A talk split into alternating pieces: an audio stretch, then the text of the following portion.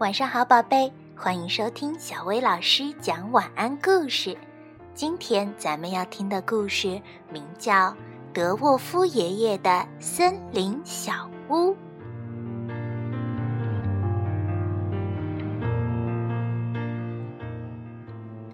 在一片森林里，住着一位脾气很坏、手艺却很棒的小矮人德沃夫爷爷。现在他正在做一个新房子的模型。好，完成了。这个又狭窄又阴暗的洞穴，我可是住够了。我要在一个有着瞭望台的新房子里生活，从这里看风景，一定会很开心吧。说干就干。德沃夫爷爷马上就开始建造他的森林小屋了。可是这些木材好重啊！哎呀呀，这样下去，我的森林小屋永远也建不成啊！这个时候，大熊来了。哟，爷爷，怎么了？德沃夫爷爷把他要建造森林小屋的事儿讲给大熊听了。哎呀，听起来好有趣！这样好了，我来帮您。可是您要造一个房间给我呀。如果没有大熊的帮助，森林小屋可建不成。德沃夫爷爷没有别的办法，只好请大熊来帮忙。小屋的骨架渐渐成型的时候，大熊望着爷爷说：“那么高的地方，我爬不上去呀！”哎呀，这可难办了。这样，德沃夫爷爷不得不再一次自己搬运这些沉重的木材了。正在这个时候，猴子们来了。“哎呀呀，爷爷，您在做什么呀？”德沃夫爷爷把他要建造森林小屋的事儿讲给猴子们听了。哎呀，听起来不错呀！这样好了，我们来帮助您。可是您要造一个房间给我们呀。如果没有猴子们的帮助，森林小屋可建不成。德沃夫爷爷决定也请猴子来帮忙。小木屋的骨架建好了，那么大熊跟猴子们的房间也该建了。我不想改变小屋的结构，就给你们造一个小一点的房间，怎么样？听他这么一说，大熊和猴子可生气了。我这么高大窄小的房间，我可不喜欢呀。我们的房间啊，要那种从树梢也能跳进去的才行呀！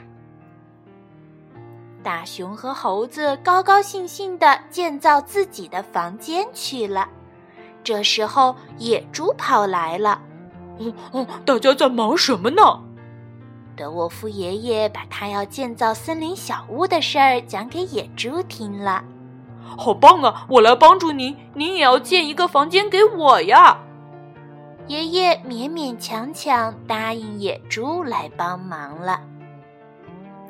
过了一会儿，小松鼠和啄木鸟们也来了。大家在做什么呀？大家把建造森林小屋的事儿告诉了他们。啊，太好玩了！我们也来帮忙，你也要建一个房间给我们呀。小松鼠和啄木鸟还没等到德沃夫爷爷答应，就迫不及待地开始动手干了。爷爷要造小木屋的事儿在森林里传开了，小动物们一群接一群地跑来了。不行了，不行了，房间不能再增加了。德沃夫爷爷要把大家都赶走，可是突然，哎呦！德沃夫爷爷不小心一脚踩空，重重的倒栽葱，倒在了地上，受了伤，动也不能动。德沃夫爷爷没有办法，只好请动物们一起来帮忙。动物们七嘴八舌，吵吵闹闹。我们的房间要多些窗子，俺们想要挖洞，可不要铺地板呀。给我的房间加一个跳台吧。房间越来越多了。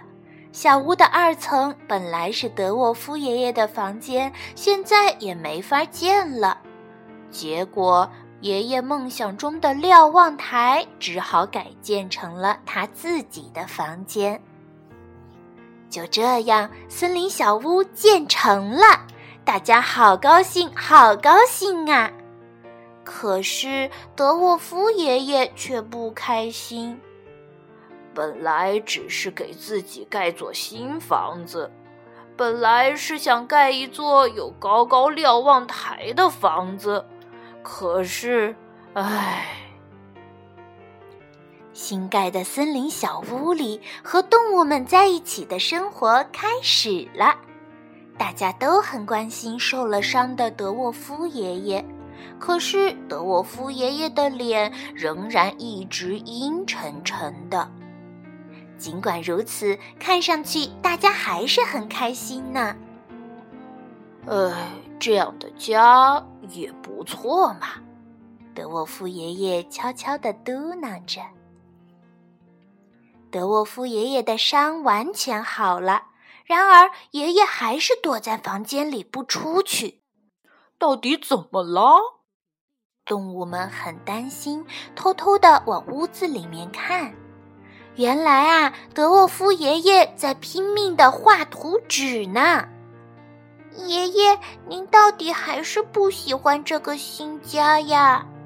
小动物们战战兢兢地问他。嗯，看起来大家都很开心，可是我想要一个更棒、更好的家。我啊，无论如何都想要一个瞭望台。我们大家都喜欢的漂亮的瞭望台，那会是一个怎么样的瞭望台呢？那些森林里的动物们呀，他们都在开开心心的期待着呢。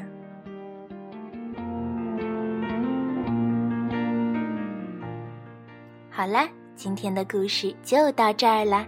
要想收听更多好听的睡前故事，就来关注微信公众号“小薇老师讲晚安故事”。小薇老师在这里等你哦，晚安，宝贝。